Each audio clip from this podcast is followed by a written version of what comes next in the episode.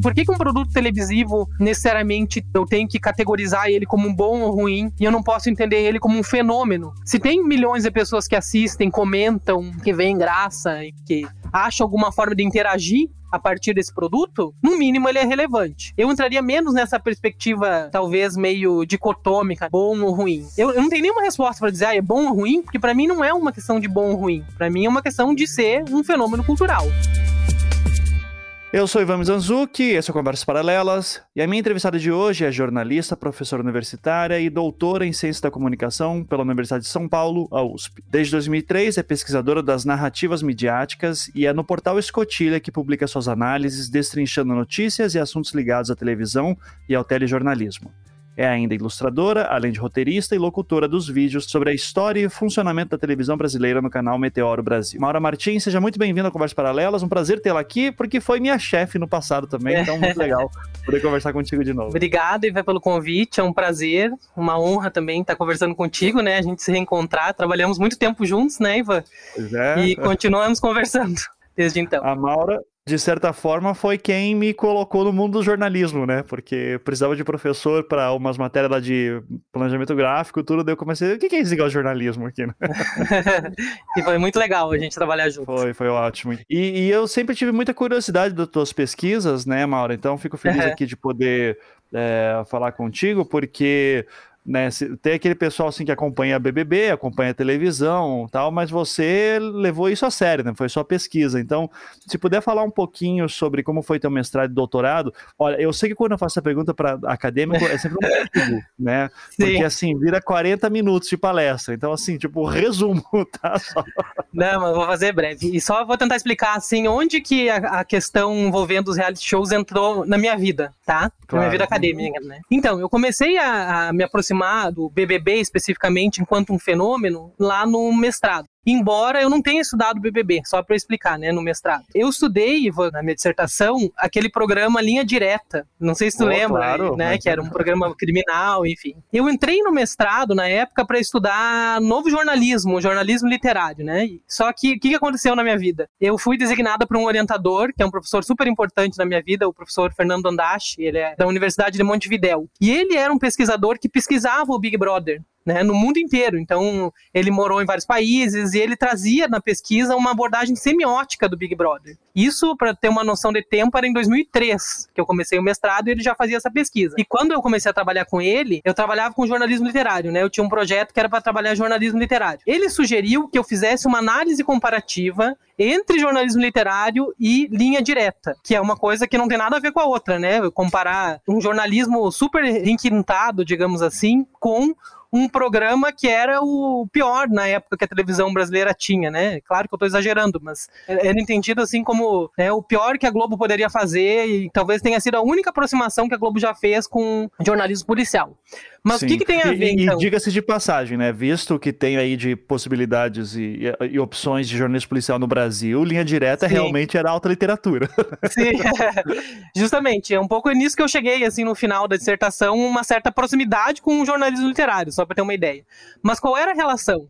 A relação é que ambos eram textos, né? Tô entendendo o texto de uma forma ampla, que aproximavam real e ficção. Então, se eu for pensar de alguma forma, jornalismo literário era né, usar recursos estéticos para falar de jornalismo e linha direta era, de alguma forma, usar recursos da ficção para falar de algo real. Então, isso, de alguma forma, entrava nesse escopo mais amplo, que são produtos que misturam as fronteiras, os limites do real e da ficção. E aí que eu acho que entra a questão dos reality shows, especificamente Big Brother. E aí eu acabei me aproximando disso, né, que esse talvez tenha sido o meu grande tema de pesquisa desde então, que é entender produtos que misturam essas barreiras, né, e ver que eles não são tão diferentes quanto possa parecer. E me parece que os reality shows shows bebem justamente dessa fonte, assim, né? Eles têm uma, uma estrutura, uma narrativa que é colocada neles, né, para eles serem mais palpáveis, para eles serem mais palatáveis, digamos, né, mais interessantes para as pessoas, que parece ficção, mas a grande cereja do bolo, né, o, o meu orientador, o professor Andache, ele falava na, na figura do santo grau, né, um santo grau dos reality shows, assim, tipo, o que tem de mais precioso nos reality shows é o fato de que em algum momento, mesmo que eu entenda que aquilo ali é tudo performance, né, é tudo encenado, vai chegar um momento em que vai pingar aquela gota de realidade, né? E é essa gota de realidade que sai dos reality shows que é o que nos interessa tanto. Essa é a minha premissa que eu tenho, assim, né? Isso acontece em Big Brother, acontece A Fazenda, nos, né? Se tu for elencar em programas bons ou ruins, né? Todos eles, independente do que seja, e a gente tem nessa noção, né? Cada vez mais de que é tudo performance, é tudo. Agora se fala muito dos admins, né? Dos administradores, então é tudo muito forjado, assim. Mas mesmo que seja tudo muito calculado, mesmo assim, me parece que a gente continua assistindo justamente para, em algum momento daqueles três meses que a gente fica assistindo, conseguir beber dessa gota de realidade que sai em algum momento dos participantes. Essa é a minha impressão. E daí, nesse ponto, a gente tem vários tipos de reality shows, né? Porque a gente vai ter competitivos, né? A gente vai ter, assim, quais são as, as categorias que você usa, né? Porque o Big Brother é uma coisa, né? E o Masterchef é outra, né? E os dois são reality shows. Então, quais são os grupos, assim, de reality show que a gente consegue? Existe uma categoria que a gente pode fazer? Olha, tem vários, né? O cardápio é imenso, assim, e ao longo de, desses tantos anos que se explora isso, né? Eu vou datar mais ou menos uns 20 anos, embora não seja uma data exata, assim. O que mais aconteceu, me parece, né, um, um grande fenômeno da televisão no mundo inteiro, não só no Brasil, foram surgir categorias diferentes de reality shows. Mas eu dividiria numa, em duas grandes categorias, que são esses competitivos, né, que, e os que são de convivência, que não deixam de ser uma competição, mas é uma competição menos profissional, né? Então, me parece que a grande diferença entre um a Fazenda, o Big Brother, para pensar num Masterchef, é, deixa eu pensar em outros, mesmo esses mais menos famosos, como um Bake Off, né? De alguma forma, a diferença ali é que um, eu só estou interessado na, na, na, convivência, né, no, no, no, suco que sai da convivência das pessoas, mesmo que tenha uma competição, né, e aí a gente poderia também colocar de, dentro desses de convivência, inclusive é, reality shows que não tem competição nenhuma, como por exemplo um de férias com ex, né, que é um para mim é um dos mais sintomáticos aqui, porque é um reality show que não tem nada assim, né? É só só ver, só ver, né? É só beber ali, é né? Eles bebem, né, do, do, no programa e nós bebemos da interação, assim. Mas me parece que essas seriam as duas grandes categorias. Mesmo que haja essas duas grandes categorias, eu acho que eles têm o mesmo centro, que é a gota de realidade que eu falei antes, né? Então, quando eu tô vendo um Masterchef, por exemplo, isso é muito nítido, né? É menos interessado em, na, na qualidade das receitas, se realmente são bons cozinheiros, enfim, e tentar ver quem que tá sendo mais autêntico, né? A moeda de troca, eu diria que é a autenticidade, que é um conceito super difícil de definir e cada vez mais difícil. E é difícil e chegava a ser, assim, uh, chato até de... Eu lembro que o discurso padrão de Big Brother era do tipo, eu sou muito eu, eu não me importo com o que os outros dizem, né? Eu sou muito autêntico, eu sou muito doido. E, e desse, não, você é só uma pessoa comum, assim, sabe? Você tá forçando uma performance aí que eu nem tô comprando. E daí o legal para mim era isso, né? Que antigamente a gente tá falando do Big Brother ali na, na, sua primeira década, pelo menos, antes de redes sociais, era aquilo, né, velho? Tipo, ninguém tinha pay-per-view, né? Quem tinha era porque tinha televisão, tinha um gato net em casa, né? Que daí tinha os canais abertos. É, então era pouca gente que comprava o pay-per-view mesmo e quem acompanhava tudo. Então não tinha lugar para você discutir tudo isso, cortes e tudo. Daí quando vem rede social, daí você falou dos admin, por exemplo, é, um, um, pelo menos assim, nas últimas três últimas edições do, do, do Big Brother que eu, que eu vejo, eu, eu, vejo admin admins desesperados, tipo assim, querendo passar uma imagem da pessoa aqui fora e lá dentro acontece outra. Daí você tem a coisa bizarra do admin pedindo desculpa pelo que o cara fez lá dentro. O cara lá dentro tá nem aí o que tá acontecendo. Então é, é um estado de tensão a todo momento, né? Que é uma coisa nova, né? É uma mudança que né, eu queria até te fazer essa pergunta. É, é, traz um ingrediente novo aí pro Big Brother, falando do, do maior que tem aqui, né? Sim, sim. Eu acho que tá tendo um novo fenômeno, né? Como tu disse, assim, dessa. Eu colocaria assim, eu vou tentar usar um termo que espero que faça sentido, né? Mas é quase como uma tentativa de domesticar, né? O que as pessoas fazem ali dentro. Porque a graça de ver um Big Brother é que se constitui uma narrativa, né? Tem a narrativa que é constituída pelo próprio programa, né? Na, na, na, questão da edição, né, da escolha das imagens, né, da, das imagens, das cenas, enfim, e tem a narrativa que nós, espectadores, colocamos, né. Com essa mudança, como tu falou, né, a gente tendo mais acesso a câmeras, né, antigamente, eu me lembro bem dessa época, né, que o pay-per-view tu tinha que pagar, era caríssimo, né, se quisesse, enfim, então quem pagava um pay-per-view, se não fazia um gato net, era quem realmente estava afim de ficar parado lá assistindo, né, porque eu pagava, sei lá, 100 reais por mês, assim, para ver, era uma grana, assim. E hoje o fenômeno é outro, hoje o fenômeno fenômeno é muito mais o consumo na internet. A graça hoje de ver um Big Brother é, é muito menos eu só ficar assistindo na frente da televisão e eu ficar interagindo com os outros consumidores do programa. Mas eu acho que sim, tem uma mudança que a gente não sabe ainda do que, que vai dar, que é essa entrada de cena de cada vez mais mediação para além dos próprios participantes, né? Eles já entram super editados, né? E isso é uma coisa que me parece que tem gerado uma perda de graça no programa, né? Então, todo mundo tá falando que essa edição tá chata, por quê? Porque as pessoas estão lá claramente performando. Mas, ao mesmo tempo, né, como tu disse, né, é, a, a gente tem essa, essa autoimpressão da gente, né, ah, eu sou isso, eu sou aquilo. Um programa como Big Brother serve para nos escancarar que ninguém sabe o que que é, né? A gente acha que é uma coisa, né, mas é uma performance. E essa performance, é, como dizia o Goffman, que é um, é um dos autores que eu mais dialogo na pesquisa, né, tipo, todo mundo faz performance. A gente tá fazendo uma performance nesse momento, né? A gente está atuando aqui enquanto entrevistador, entrevistado, enfim. A atuação não é, não é necessariamente uma farsa, né? É, a vida é uma, é uma, uma representação, é uma atuação. Mas o que a gente está vendo ali talvez é uma mudança de chave, que eu não sei aonde que vai chegar, que cada vez mais, a como o, nos últimos três anos, me parece, com a chegada dos famosos, né, mudou um pouco o patamar do Big Brother, ele foi reconfigurado né, de alguma maneira, né, meio ressuscitado, eu diria. Sim. sim. Né, na, na importância na cultura. Só que isso, de alguma forma, trouxe um ônus, que agora as pessoas vão super mega preparadas, inclusive as famosas, né? Só que a graça, né? O ônus é esse. O bônus é que não adianta se preparar, porque não necessariamente vai dar certo. Vide, sei lá, o Thiago Bravanel lá, que todo mundo tá achando um saco. Por quê? Porque ele tá no, claramente num. Não, talvez ele seja aquilo, mas ao mesmo tempo, o que, que é ser alguma coisa, né? Mas eu tava lendo ontem no Twitter, né? Tem até desconfiança que o ato dele chupar dedo não é uma atuação sabe? Uhum. Então, tipo, não tem controle do que, que as pessoas vão achar. E essa é a graça. E isso daí é, um, é uma questão daí que eu queria te, te trazer, né? Porque eu lembro muito, assim, de estar em aula de semiótica, justamente, né? E daí eu tinha um professor super querido, assim, um dos caras que eu mais admiro aqui em Curitiba, que me formou, assim, intelectualmente, que é o Fernando Bini, né? Cara super conhecido, crítico de arte e tal. E isso, cara, tava na faculdade, então devia ser 2004, 2005. E eu lembro dele falando assim, ó, você pega a pior pessoa, mais baixa intelectualmente que existe, aí você bota uma câmera na cara dela durante 24 horas, isso é o Big Brother, né? É.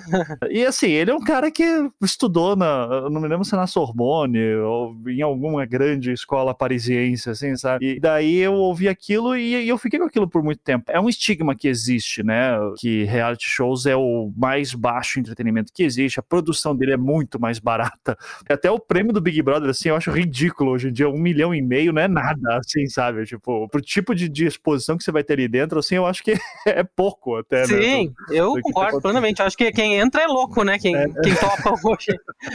É um assim, maluco, assim. Não, não, me entenda mal, um milhão e meio é uma grana do caralho, tá? Mas assim, o, o, nessa discussão de ônus e bônus, eu não sei se vale tanto, assim, né? Mas, é, especialmente pra aquele cara que é eliminaram na primeira semana, tipo, coitado, o Lucas lá, né? Que falou que era ser famoso, caralho, né, enfim. E daí, é a pergunta que eu te faço, assim, é um raciocínio meio longo, né, nesse sentido que, tipo, primeiro a gente tem esse ponto de se entender que é um produto de baixa qualidade, né, cultural, assim, né, que eu acho uma bobagem, assim, já aviso, mas entendo quem, quem acredita isso, porque de fato você tá pegando qualquer pessoa jogando ali no meio, só que ao mesmo tempo você tem do outro lado que não é exatamente assim, não é qualquer pessoa. Eu lembro no início do Big Brother tinha essa ideia de que, olha, você manda tua fita pra lá, uma fita tua, é, se o pessoal gostar de você, daí vão te chamar para conversar tal, e, e assim, todo mundo pode entrar no Big Brother. E daí começava a aparecer histórias que teve tinha olheiros do Big Brother que iam para baladas, que pegavam os caras mais bonitinhos, as mulheres mais gostosas, né, que já tava pensando qual que ia ser a próxima Playboy. Já tinha também um controle ali de quem ia. A pergunta que eu te faço em duas partes é: primeiro,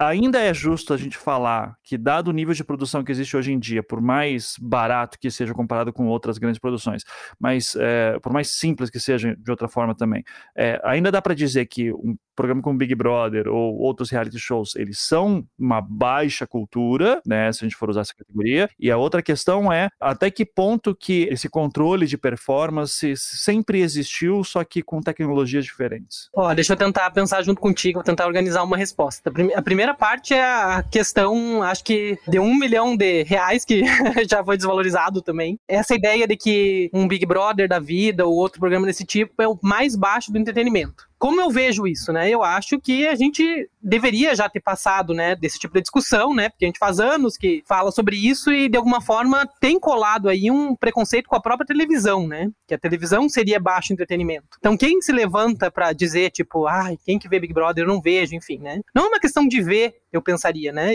Eu entro na, na minha perspectiva é menos uma questão de discutir se tem qualidade ou não, e sim entender que é um fenômeno né? Enquanto um fenômeno, nós, pelo menos, né, não estou dizendo que todo mundo tem a obrigação de fazer isso, mas pelo menos quem pesquisa a comunicação deveria estar atento a isso. Estou fazendo esse parêntese por quê? Porque eu me lembro assim que, eh, voltando lá o que eu estava te falando do, da minha época de mestrado, né? O meu orientador falava que ele fazia umas pesquisas super sofisticadas, né? Falando de uma leitura semiótica dos reality shows, enfim. E eu me lembro que ele contava que muitas vezes ele ia num congresso e não levavam a sério as pesquisas por causa do objeto. Então daria para a gente estender isso para vários outros objetos objetos, ou seja, vários outros produtos, né? Por que, que um produto televisivo necessariamente tem que ser, eu tenho que categorizar ele como um bom ou ruim, e eu não posso entender ele como um fenômeno? Se tem milhões de pessoas que assistem, comentam, que veem graça, que acham alguma forma de interagir a partir desse produto, no mínimo ele é relevante. Eu entraria menos nessa perspectiva, talvez meio dicotômica, bom ou ruim. Eu, eu não tenho nenhuma resposta para dizer, ah, é bom ou ruim, porque para mim não é uma questão de bom ou ruim. Para mim é uma questão de ser um fenômeno cultural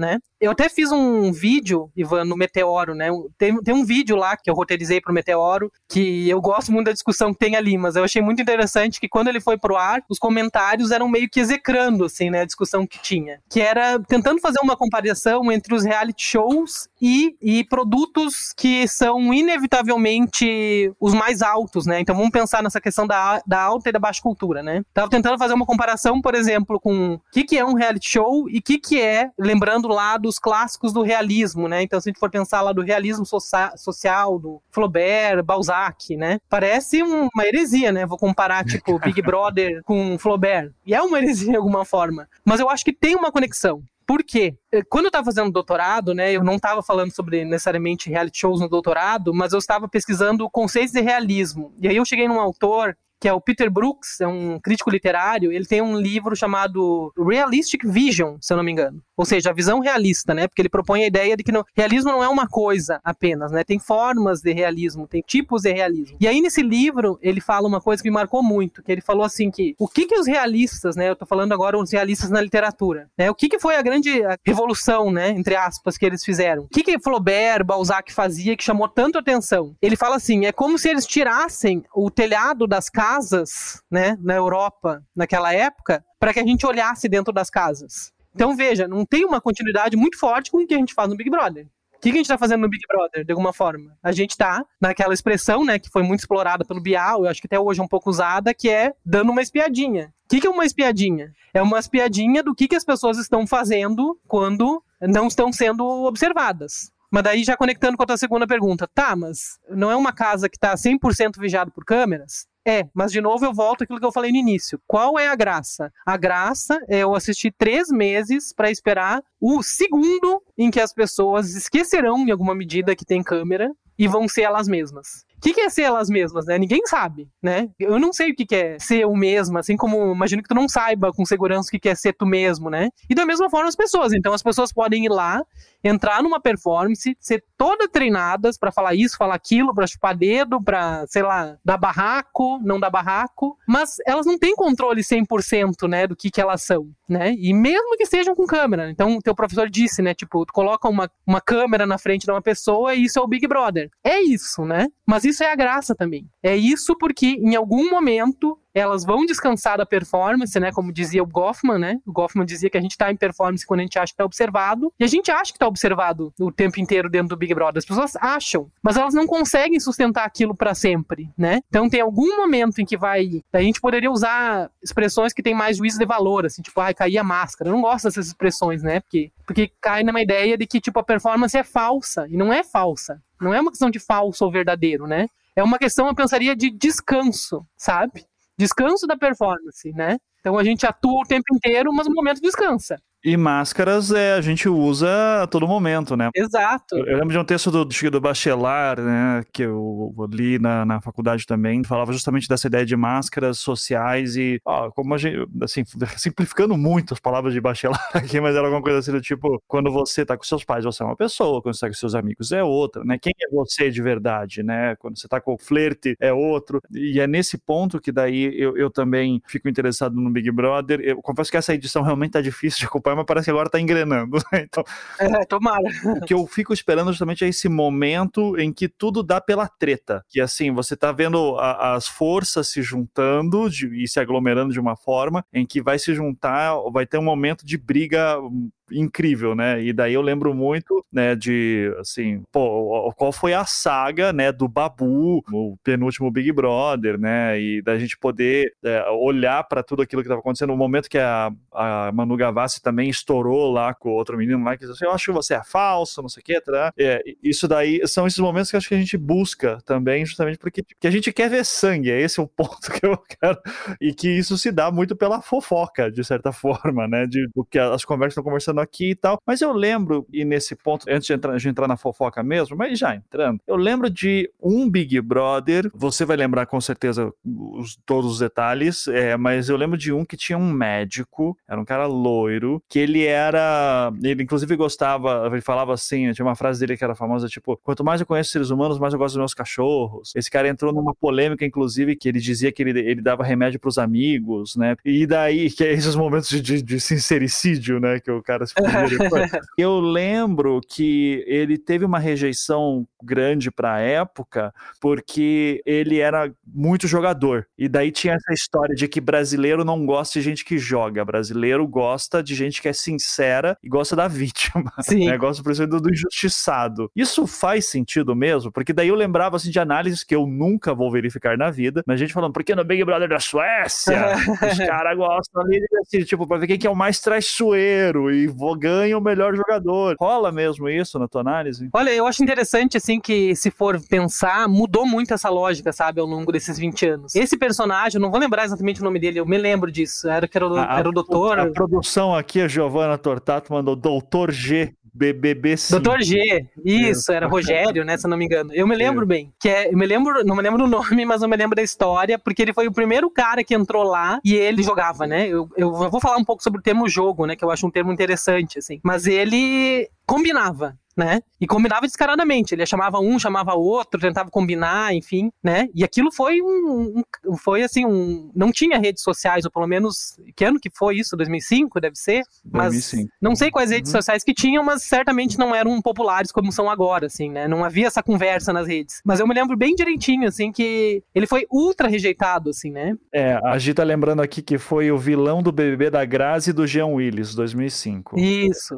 Saiu bem no início, assim, e estavam e tinha uma comoção pública, assim, de tirar esse cara, quando esse cara fosse sair. Mas era muito legal, assim, me, esses dias, só fazendo um parênteses, eu me lembro que teve ano passado, ou retrasado, teve um Altas Horas, que eles trouxeram vários antigos Big Brothers para falar. E trouxeram esse cara. Deu bem pra ver, assim, que a configuração dessa época era outra, assim, porque como talvez não tinha toda essa questão das redes sociais, do perder muita coisa por causa do Big Brother, o cara não foi não foi cancelado, né, como a gente fala agora. Então ele tava lá e ele era super engraçado e falava assim, tipo, eu combinei mesmo, porque eu queria combinar, enfim, né? Mas uhum. claramente, assim, era um jogo ali, né? Era um personagem que não impactava na vida dele, sabe? Quando eu falo em personagem, eu não tô falando que ele não estava sendo ele, só pra ficar claro. Mas ele resolveu apostar, né? Ele resolveu jogar essa jogada do combinar pra ver se ia dar certo. Não deu. E aí, tu falando, Ivan, sobre essa questão do brasileiro gostar ou não gostar, me lembra uma coisa, né? Que nesses Big Brother raiz ainda tinha uma entrada diferente no Big Brother, não sei se tu lembra, que era um sorteio, que as pessoas poderiam, elas compravam uma revista, se eu não me engano, e poderiam se inscrever, mandar uma carta lá para concorrer na entrada do Big Brother. E aí eles sorteavam estavam dois participantes que entravam. Gente, que loucura isso. Era aleatório, assim, tipo, qualquer pessoa sorteando. E tá? geralmente entrava pessoas que eram bem mais pobres do que as pessoas que estavam lá, que foram selecionados por olheiros. Que era a Cida, tinha um que eu acho que era o Agostinho, a Cida, não sei se famosa Cida. Pô, Cida, tá me enchendo o saco aí.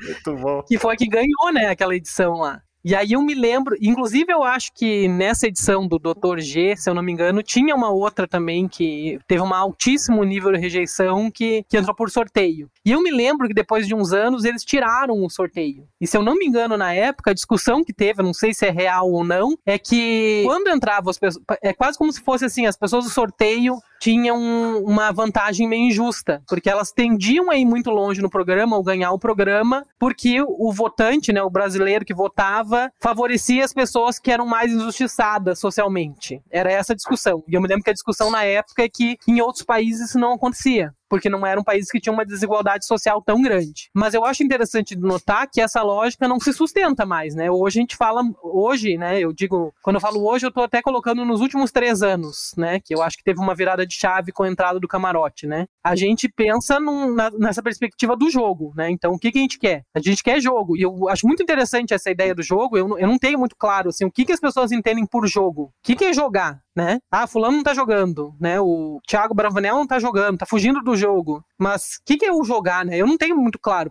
Talvez a gente tenha pensado que jogo é fazer uma estratégia, né? Mas o que, que é essa estratégia? Será que se tem claro? Será que o Thiago Bravanel tentando fazer um personagem do paz e amor, né? Como, como a gente como se brinca nas redes sociais, né? Como o Chico Barney fala, eu acho muito legal do Osho, né?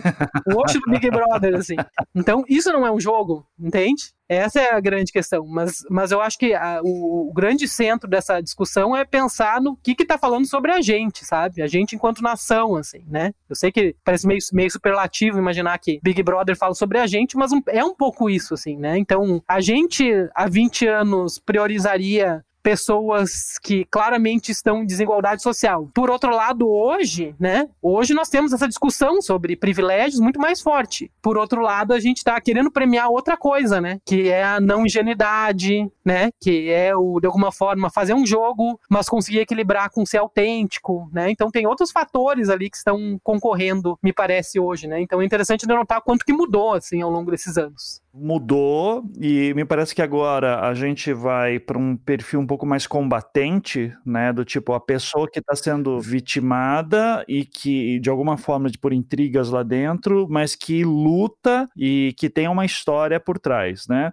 Então assim, se analisar o que foi o Big Brother 20, né, que foi o do Babu e tudo, o Prior era um grande jogador. Só que daí começa a aparecer aqui por trás todas as denúncias que tinha contra ele, né, de, de questão de de mulheres, né? E isso começa a pesar. Daí a gente vê o Babu, que era uma pessoa que tava muito. Todo mundo tava super na onda do Babu, mas o Babu tava toda hora lá com o Prior, porque também era o único que tava acolhendo ele, né? E daí quem ganha é a Thelma, né? Que é assim, o pessoal chamava de planta no início, mas depois começou a se mostrar uma, assim, resiliente, né? E que tava conseguindo se safar de grandes tretas e quando precisava ela se impunha. Então, e, e tava ali com, no final com a Manu Gavassi também, que tipo, não precisava do prêmio, né? Então eu acho que Sim. É, acho que rola um pouco disso ainda, mas o perfil muda, de certa forma, né? E, sim, sim. E, mas assim, o componente da treta mesmo, eu lembro, cara, eu fazia muitos anos que eu não tava assistindo Big Brother, ainda mais assim depois do 19, que todo mundo tava. que foi aquela, aquela tragédia toda, né? Assim, de, de, de tudo deu errado, parece que ninguém assistiu e só sobrou aquilo, né, pra, pra ganhar. É... O 19 foi aquele, aquela menina racista que ganhou, Isso, né? Isso, exatamente, né? Que, que, que falava assim, mas qual o problema de de, de,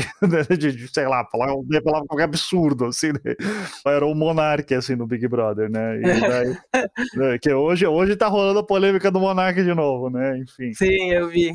Mas daí, quando eu tava ali do BBB 20, eu lembro que, cara, eu tava escrevendo, acho que roteiro do caso Evandro, assim, os últimos roteiros, assim, no meio de pandemia fechado, e daqui a pouco o Twitter inteiro maluco do que que tá acontecendo, o que tá acontecendo, daí foi, aquele, que foi aquele dia que as mulheres se juntaram para enfrentar os caras, né? O Adbala, né? Do, do que ele tava falando. eu disse, pô, o que tá acontecendo? Daí fui ver, daí, cara, fiquei viciado, porque ali eu tinha uma narrativa, e é esse o ponto que eu queria falar contigo, né? Ele se formou uma narrativa de grupos, de interesses, de pautas sociais. É, então ali parece que foi uma, uma constelação, assim, de forças e personagens que foi incrível, né? E, e, e mudou bastante. E daí, eu, eu, eu aqui, desse lado, escrevendo podcast e livro e trabalhando em série na época, eu ficava, cara, você imagina a produção, porque eu falo ao mesmo tempo que é uma produção mais baixa comparada com outros, mas assim, eu, eu fico imaginando a galera que fica na produção do Big Brother assistindo o tempo inteiro para pegar cortezinho de vídeo, guardar tudo assim com as tags que eu só imagino como é que devem ser, assim, de, sei lá, Thiago Bravanel chupou o dedo hoje de manhã, né?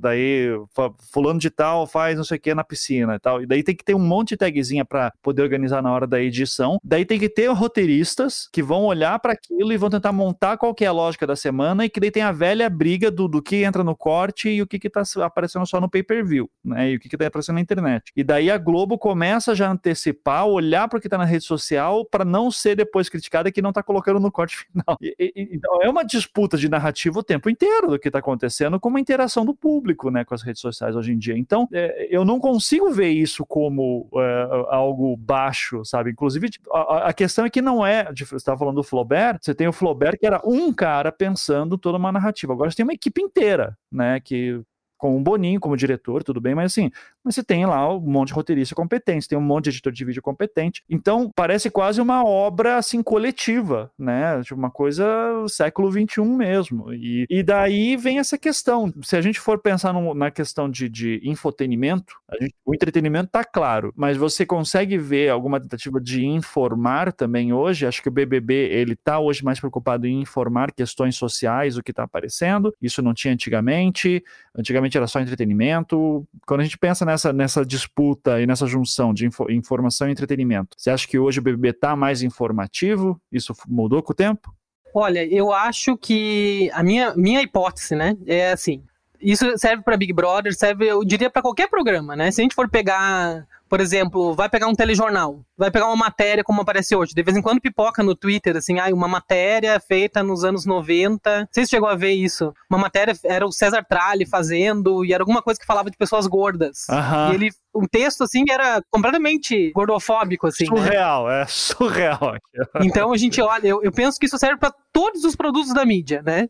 A minha hipótese é assim produtos da mídia são feitos por pessoas que estão no mundo, né? Como eu, você, como todo mundo que está ouvindo. Então, essas pessoas não são, não estão não, não no zero, né? Elas não, não chegam ali para fazer seu trabalho no zero. E um programa é a mesma coisa. Então, um programa necessariamente reflete aquilo que está acontecendo no mundo coisas que para nós hoje são inconcebíveis, lá nos anos 80, nos anos 90 eram normais. Então eu acho que tem menos uma questão de que o Big Brother mudou e mais o Big Brother, como todos os outros programas que existem, acompanhou o que está acontecendo, né? E é por isso que ele continua relevante. Talvez o que daria para dizer que um dos trunfos, me parece, do Big Brother enquanto produção, né? E é claro que é uma mega produção, por mais que seja mais barato, né? No sentido de não, não investir, sei lá, em eh, sei lá, constituição de, de cenário, locações, etc. Por outro lado, ali tem uma mega produção que está, como tu, tu bem ressaltou, né, antenadíssima, né, do que está acontecendo. Eu até tuitei um dia desses, assim, né, que me dá a impressão que Big Brother, hoje a produção do Big Brother tem um roteirista gratuito que é o Twitter, né, porque claramente quando tu fica vendo a edição na TV, tem um reflexo muito nítido, assim, do que as pessoas estão falando, do que estão conversando na edição que tenta ser colocado no programa. Mas eu pensaria que a graça do programa por mais que, que, o, que o programa, o programa eu tô dizendo a produção, tá? A produção tente narrativizar o programa, né? Tentar tornar uma coisa atraente. Eu vou dar um exemplo. Ontem estava vendo o, aquele jogo da discórdia, né, que eles colocam na segunda-feira, que é uma estratégia para criar treta, né, como tu disse. E aí eu fiquei observando, né, tem coisas que são detalhes, né, de produção, de edição, né, como por exemplo, ficar botando uma trilha sonora em cima do que as pessoas estão falando, né, uma trilha sonora de suspense assim, né, que talvez não sei, tô, tô tô chutando aqui, mas talvez um espectador comum, entre aspas, se é que ele existe, não vai notar que tem uma trilha sonora lá que tá dizendo pra tu imaginar que ali é um momento de tensão. Mas às vezes a pessoa não tá falando nada com nada, assim, e tem uma trilhazinha, né? Sim. Então, então existe um esforço, né, de colocar um sentido naquilo que as pessoas estão vendo. Mas, por outro lado, como tu disse, eu concordo plenamente, é, um, é quase como um, uma produção coletiva hoje, né? O Big Brother continua relevante, a gente continua falando, né? E talvez não, se não estivesse nesse, nesse fenômeno, né, de, de redes sociais, de, de, de, segunda tela, de gente tweetando enquanto vê, se, não, não dá pra... Claro que é, tudo isso é, é só só hipótese, assim, né? Mas será que um programa continuaria hoje? Não sei, não sei se já teria sido cancelado, enfim, né? Porque quem dá relevância ao programa, quem constrói junto a narrativa ao programa é quem vê. E me parece que a produção do Big Brother é muito inteligente no sentido de estar acompanhando esses movimentos e tentar se apropriar desses movimentos, né? No próprio programa. Nos movimentos, eu digo da, da conversa, né? Da fofoca sobre. A fofoca, claro que eu tô falando aqui no sentido do falar sobre, né? Que essa é a grande graça. Eu diria assim, Ivan, que né, a gente começou a falar um pouco de fofoca, né? E fofoca também é um termo, né? Que às vezes a gente usa como como algo pejorativo, né? Mas fofoca é o falar sobre, assim, né? É a pequeneza da vida, né? Então, de novo, vou, vou fazer a heresia lá do Flaubert, né? O Flaubert, de alguma forma, estava fazendo fofoca.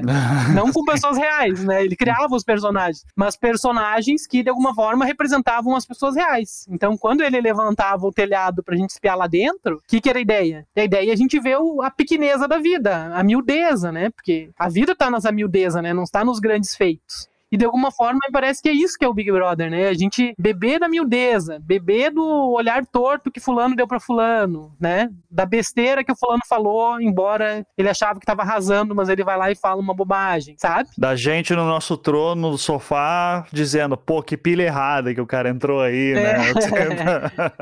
É. que é o que a gente faz com um amigo, né? Com, com um colega, sei lá, né? Mas ali a gente pode todos juntos, sem muita culpa, né? Porque a gente tem. Se sente mal quando faz fofoca do amigo. Mas quando a gente faz fofoca de pessoas que a gente não conhece pessoalmente, né? A gente. Não, não. Você fale por você. A melhor coisa que tem é falar mal dos outros, especialmente dos amigos, né? E, e, e fofocar sobre. Você viu que fulano. A amizade de verdade é feita na fofoca. Então. mas eu, eu tô brincando, mas tem muito. Existe um prazer em falar da vida dos outros, sabe? Então não adianta. E, e assim, o desesperador é quando você você percebe que se você faz isso com os outros, eles também fazem com você. Isso, né, não... E daí você, daí você entra numa paranoia ali, né? E eu acho que o legal de um programa como Big Brother é justamente ele ser esse simulacro da, da, da fofoca generalizada e que você vai acompanhar tudo e você vai ter o teu time que você vai torcer. Então, por isso que é legal quando dá essas tretas, né? O desgaste psicológico que isso dá, que eu acho que é, é sempre o debate que dá, né? Na, deram nas últimas edições e esse daí não tá dando muita treta, então, assim, é, é doido que nunca ninguém tá satisfeito satisfeito, né? Esse ano passado Sim. tava todo pra caralho, e daí todo mundo dizia, meu Deus, e acompanhei o psicológico dessas pessoas. Daí hoje em dia diz assim, porra, alguém bota ali um psicopata pra deixar a coisa melhor.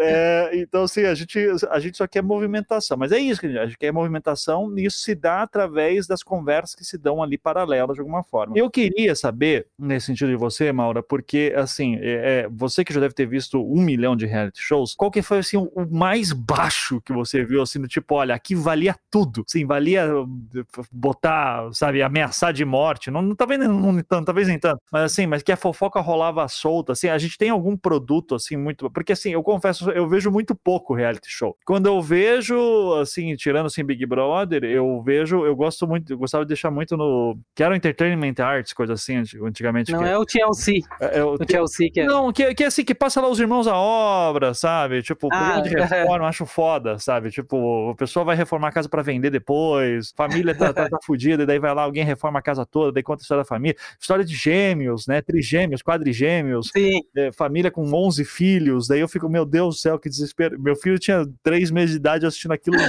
eu achei aquilo pra dizer assim, bom, meu, tem gente pior que eu, né? é, e, então eu gosto desses programas assim, tipo, bem água com açúcar, sabe? Tipo, ah, porra, ingleses querem se mudar para Portugal por causa da praia, sabe? Daí estão procurando uma casa para morar lá. Mas qual que é assim o mais, tipo, cara, isso aqui é só intriga e fofoca o tempo inteiro e isso aqui não vai me levar a nada. Eu vejo muito pessoal falar de fazenda, férias com ex, mas eu queria saber qual que é assim, é o mais baixo, se a gente for pensar nessa categoria, qual que é o entretenimento mais baixo que existe de reality show. Daquele que você ficou assim, cara. Deixa eu pensar, eu, porque eu não vi tantos reality shows assim. Eu estou me incomodando de ver isso, porque as pessoas estão pilhando muito por coisas absolutamente inúteis. Ó, eu vou te dizer um que talvez não seja categoria de baixo, né? Daria pensar assim no baixo do que a pessoa tem muito a perder e baixo do tipo, não acredito que eu tô vendo isso, né? E talvez nesse sentido, eu não vi tantos reality shows assim, até porque eu não tenho TV a cabo, então dependo às vezes de, de achar no YouTube. Adoro aqueles reality shows do tipo bot, sabe? Das cirurgias plásticas Sim. que deram errado. Esses eu adoro, assim. 90 dias para casar também adoro. Né? Agora a Band parou de passar, tô triste. Mas eu vou te dizer assim, ó, no, isso claro que é um, é, o parâmetro é pessoal, tá? Não tô nem falando, nem tentando falar como pesquisadora, mas como pessoa, né, da minha faixa etária, 41 anos, com filho, para mim eu acho que o que mais me parece que eu não consigo entender e eu fico meio meio pasmo assim, é o de férias com ex. Porque o de férias com ex, eu fico imaginando, eu, eu assim, ó, fico me imaginando no, no lugar dos pais daquelas pessoas, sabe? Sim. Fico imaginando assim, tipo. Mãe e pai é foda, né? Já fica assim, porra, meu filho aí. Esse aí ah, tem pai, pensando, tem mãe. Eu fico pensando, nossa, imagina meu filho, assim, se ele chega nos 20 anos e quer, sabe? Fico pensando, ai, será que a geração dele é essa? Sabe? Tipo, é um, um, uma falta do. Porque o programa, esse programa, para mim, é uma incógnita, né? Que eu nem sei dizer, assim, qual é o nível de repercussão que ele, que ele gera, ou qual é o nível do fandom que ele tem, porque é fora da minha bolha, né? Então não, não acompanho muito, assim. Mas eu sempre que eu vejo, eu tento ver até por, por uma coisa meio de. Vou falar um termo aqui, vai parecer meio preconceituoso e talvez seja, tá? Mas é quase como, pra mim é quase como se fosse um zoológico, assim. Tu tá olhando para ver animais estranhos que estão dentro do seu cativeiro ali, sabe? Mas eu não consigo entender, assim, tipo, quem são aquelas pessoas que parece assim que não tem, sei lá, não tem pretensões profissionais. Tudo eu tô falando só pelo que eu vejo do programa, tá? Não acompanho fora. Mas quando a gente vê lá, tipo, ai, são influencers, sei lá, são quase tudo influencer ali, né? E o que, que querem pra vida, sabe? É um pouco, é meio, meio quase como uma tia velha, assim, assistindo, sabe? Não, não consigo entender, assim, o que, que as pessoas topam ir naquilo, topam se expor daquele jeito, né? Sei lá, aparecer fazendo sexo na TV aberta com aquelas pessoas lá que nem sabem quem que são, enfim, filmados, e eu sempre fico pensando na perspectiva dos pais vendo, assim, me coloco uhum. no lugar dos pais. Um abraço aqui pro meu querido amigo é, Guilherme Madeira, juiz de São Paulo, grande fã de Férias com Ex, né, que, que uma das pessoas mais inteligentes que eu conheço, criminalista super reconhecido no Brasil e fãzaço, e ele fala assim, gente, eu sei que é baixo entretenimento pra cacete, mas eu adoro isso, então é eu também.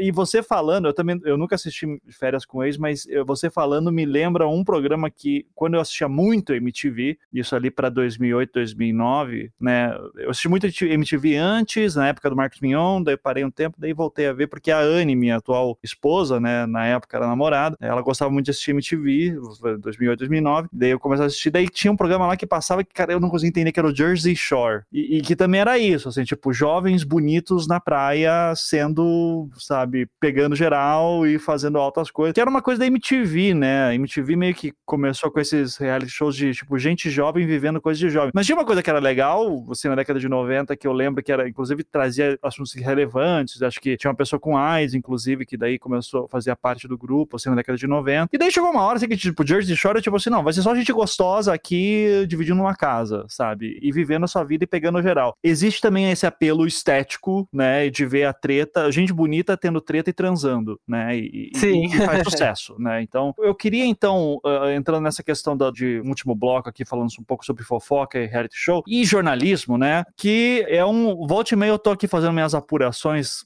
do Projeto Humanos, e, cara, eu, eu chego uma hora que eu paro e digo assim, eu tô apurando fofoca, sabe? É, assim, é gente falando aqui e ali sobre coisas que não são verificáveis, mas que tem informação relevante de alguma forma que afeta a história. E daí que eu te pergunto, né?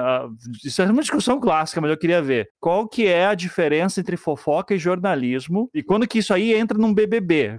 Quando o BBB vira jornalismo? Se é que é possível isso? Olha só que pergunta, pergunta difícil. Deixa eu pensar. Mas eu diria assim, se eu fosse, se eu estivesse dando uma aula, tá, e fosse falar para meus alunos, e eles me perguntassem, né, qual é a diferença de fofoca e jornalismo? Eu, a primeira resposta que eu daria talvez seja a resposta mais óbvia, né, e mais clássica, assim. Jornalismo, a princípio, é aquilo que tem interesse público. O que, que é interesse público? É o que impacta a vida de muitas pessoas, que pode impactar na vida de muitas pessoas, né? Então, se eu fosse definir nesse, nesse critério o que, que é fofoca, fofoca é aquilo que tem um interesse fechado, assim. Não, é aquilo que não, diz respeito. Mas peraí, que saber a dieta do, do Arthur, que eu nem conheço, tá? Mas pelo jeito o cara não pode comer pão. É isso, né? Sim. A história. E isso virou interesse público, né? Esse é o ponto. E é, talvez. mas eu tava pensando mais no sentido assim, ó, se a gente for pensar, vou pegar dentro do jornalismo mesmo, tipo, programas sensacionalistas, né? O que é um programa sensacionalista? Ah, é um programa que explora sensações, o levante de sensações no espectador. Mas como que normalmente esses programas fazem isso? Explorando o drama particular de uma pessoa e que não diz respeito a muitas pessoas. Por exemplo, se eu for lá e pego, ah, o, o caso da dona fulana que, que tá sofrendo porque, sei lá, tem um buraco na rua dela, tem interesse público? Tem, porque o buraco na rua dela impacta na vida de uma população além dela. Entende o que eu quero dizer? Não sei se tá fazendo lógica. Não, assim. sim, sim. Mas se eu for pensar na vida particular de uma pessoa, do tipo, ai, ah, um, sei lá, um buraco na casa dela, que não tem nada a ver com prefeitura, sei lá. Ou vamos, vou pegar um outro reality show para dar uma ideia, tipo, acumuladores, né? Ali Excelente. daria para pensar, talvez, adoro também, mas ali talvez dê para pensar, tipo, qual é o limite ali entre explorar a miséria de uma única pessoa e prestar um serviço no sentido de que tem outras pessoas que passam pela mesma coisa, né? Não, não acho que tem uma resposta simples assim, né? Tipo, ah, aqui tem jornalismo, né? Porque daria para pensar que ali tem um interesse público. Poxa, meu pai talvez esteja na mesma situação, eu nunca me dei conta que é um problema, né? Alguma coisa assim, né? No caso do Big Brother, me parece que ele transcende um pouco essa, nas vezes em que isso acontece, né? De transcender, transcender o espaço da fofoca, que é eu me preocupar com a bisbilhotice, né? Da pessoa, ah, eu, né, eu vou pegar de novo o exemplo coisa que me vem à mente agora, né? O Thiago Bravanel chupa dedo normalmente ou não? Sabe? Isso é bisbilhotice de alguma forma, né? Mas tem alguns momentos em que aquela discussão que está acontecendo ali dentro transcende o limite, né, do particular, digamos assim. Vou dar um exemplo de uma coisa que está acontecendo nessa edição, né? Quando o Pedro Scooby falou numa conversa lá sobre bater no filho. Você deve ter visto, né? E aí repercutiu bastante, né? O que que é? O que, que ele tá falando ali? Ele tá, tava falando, dando risada, né? Que deu um, um tapa no filho, depois o filho nunca mais desrespeitou. Ali me parece que existe, ali são os, os momentos que não acontecem o tempo inteiro, em que talvez uma discussão de um Big Brother, da Fazenda, qual que seja o reality show, consegue prestar um serviço, digamos assim, né? O prestar o serviço no sentido de algo que pode interessar a vida de mais pessoas. Então ali nos dá margem para pensar no que, que é a violência, né? Agora até teve um ontem, eu acho que teve, eu não sei quanto repercutiu isso, num tapa que a Maria deu no, no rosto do Arthur, né? E até talvez, né? Tu falou o exemplo, talvez brincando, mas talvez tenha alguma alguma relevância pública em pensar sobre a questão da alimentação, né? Tipo lá do Arthur que não come pão, não come isso isso, não come aquilo. A gente lida com aquilo num sentido de uma brincadeira, né? Tipo, ah, olha a mulher dele, né? Porque ele não come. Não, a princípio, o que se entende é porque a mulher dele é toda, toda coach fitness, né? Então não deixa ele comer as coisas, né? Mas ao mesmo tempo tem uma discussão, talvez, que pode gerar ali, e isso talvez seja a tarefa da fofoca fora do programa, né? Fofoca no sentido de conversar sobre, né? Quando a gente começa a falar sobre o que, que é violência contra a criança, o que, que é essa paranoia da alimentação saudável, talvez, né, possa cometer aqui mais uma heresia em dizer que ali talvez tenha, sim, é, material jornalístico, né? Nesse sentido de conseguir prestar um serviço para mais pessoas. Sim. Então, talvez, no fim das contas, Big Brother não seja tão baixa cultura assim quanto os detratores gostam de dizer, né? Tem mais uhum. coisa acontecendo ali. É, e daí você vai ver o que é uma antiga coluna social e sites de fofoca, né? E daí tudo vira lá, né? Porque tem os caras que são bons de apuração de fofoca também aí, né? Que às vezes só querem colocar o parquinho pegando fogo, né? Botar fogo no parquinho. Mas assim, é, cara, apurar fofoca é um negócio difícil também. Então não é pra qualquer um. Não tem. Só a construção de fontes pra isso é complicado. Então... E olha, tem jornalistas de fofoca aí que são jornalistas investigativos, eu acho. Né? Eu vejo ali. Exatamente. Tipo, os furos do Léo Dias, né? Eu só fico pensando, eu gosto de ver pra pensar, nossa, como é que ele conseguiu? Qual que será a, a trama de fontes que ele tem ali? Quais são os contatos? Como que ele levantou, né? É quase, quase, se não é, né? Talvez seja jornalismo investigativo investigativo que ele faz ali. Talvez com, não com um objeto tão nobre, mas talvez não seja tão longe, uma coisa não esteja tão longe da outra, ó, né? Tipo, se a gente for tão pensar. nobre, tipo... mas o povo gosta, né? É isso aí. Então, é isso, o pior tá, tá e o mais nobre, né? Então, é. mais próximos que pode parecer. Exatamente. Maura, um prazerzão falar contigo. Fiquei muito feliz, assim, de, de, de, me sentir mais inteligente. Acho que até vou ler um livro. Mas queria te agradecer e, por favor, dar aqui o espaço para você fazer o seu jabá, onde é que o pessoal te encontra, o que você tem feito. Já falei um pouquinho no início, mas fala aí agora e passa teus links, por favor. Beleza. Uh, Ivan, também te agradeço. Foi um prazer, foi, uma, foi muito legal conversar. Eu adoro conversar sobre esse assunto, né? Esse assunto tão odiado, mas que ao mesmo tempo, curiosamente, parece que cada ano se torna mais relevante, né? A gente pensar no, no, nos reality shows, enfim, no, no, entretenimento como um todo. É, pra quem quiser me achar, eu tô mais no Twitter, é a rede que eu mais uso. Minha arroba é Miss Maura, um nome que eu criei é, lá nos meus primórdios do Twitter e continuo usando até hoje, né? Que usava bastante na rede. Lá na época do Fotolog ainda, eu acho que eu criei esse termo. e aí continuo usando. No Twitter eu tô como Miss Maura e eu tô na Escotilha, né? O site que eu sou uma das editoras, né? Um site aqui de Curitiba, de jornalismo cultural, que a gente faz. É onde eu publico mais as minhas críticas de televisão, né? Lá na Escotilha. Também tô no Meteoro, produzindo roteiros e faço uma coluna também. Né, em cada um deles eu tenho uma atuação mais específica, mas eu também faço uma coluna de séries no portal Tecmundo, né? Mas tá tudo mais concentrado lá no Twitter, é onde eu publico meus textos. Então, quem quiser achar, trocar uma ideia, é, me procura lá no Twitter que, que a gente conversa. Isso, Miss Maura com dois S, né? M-I-S-S Maura, tudo junto. Isso e mesmo. Escotilha é aescotilha.com.br, só pra. Se, se é sem o A. É, sem o A. É, sem o Escotilha. Sem o A. Sem o A que a gente mudou o domínio do site lá. Antes era a escotilha. O que a gente usava, a gente entrou na escotilha porque não estava disponível na época o domínio escotilha, sabe? Tanto que a gente depois migrou pro escotilha. Então o site. Pô, mas aqui ainda tá funcionando a escotilha. É o site antigo. É o site antigo. Ele tá desatualizado, entendeu? Rapaz, olha aí, ó. eu tava desatualizado. A apuração aqui em primeira mão. Né? Tá então ótimo, lá é então. escotilha.com.br entra lá no portal. Perfeito. Mauro, muito obrigado. Sempre um prazer falar contigo. E é isso, gente. Muito obrigado. Até a próxima. Este podcast foi editado pela Maremoto.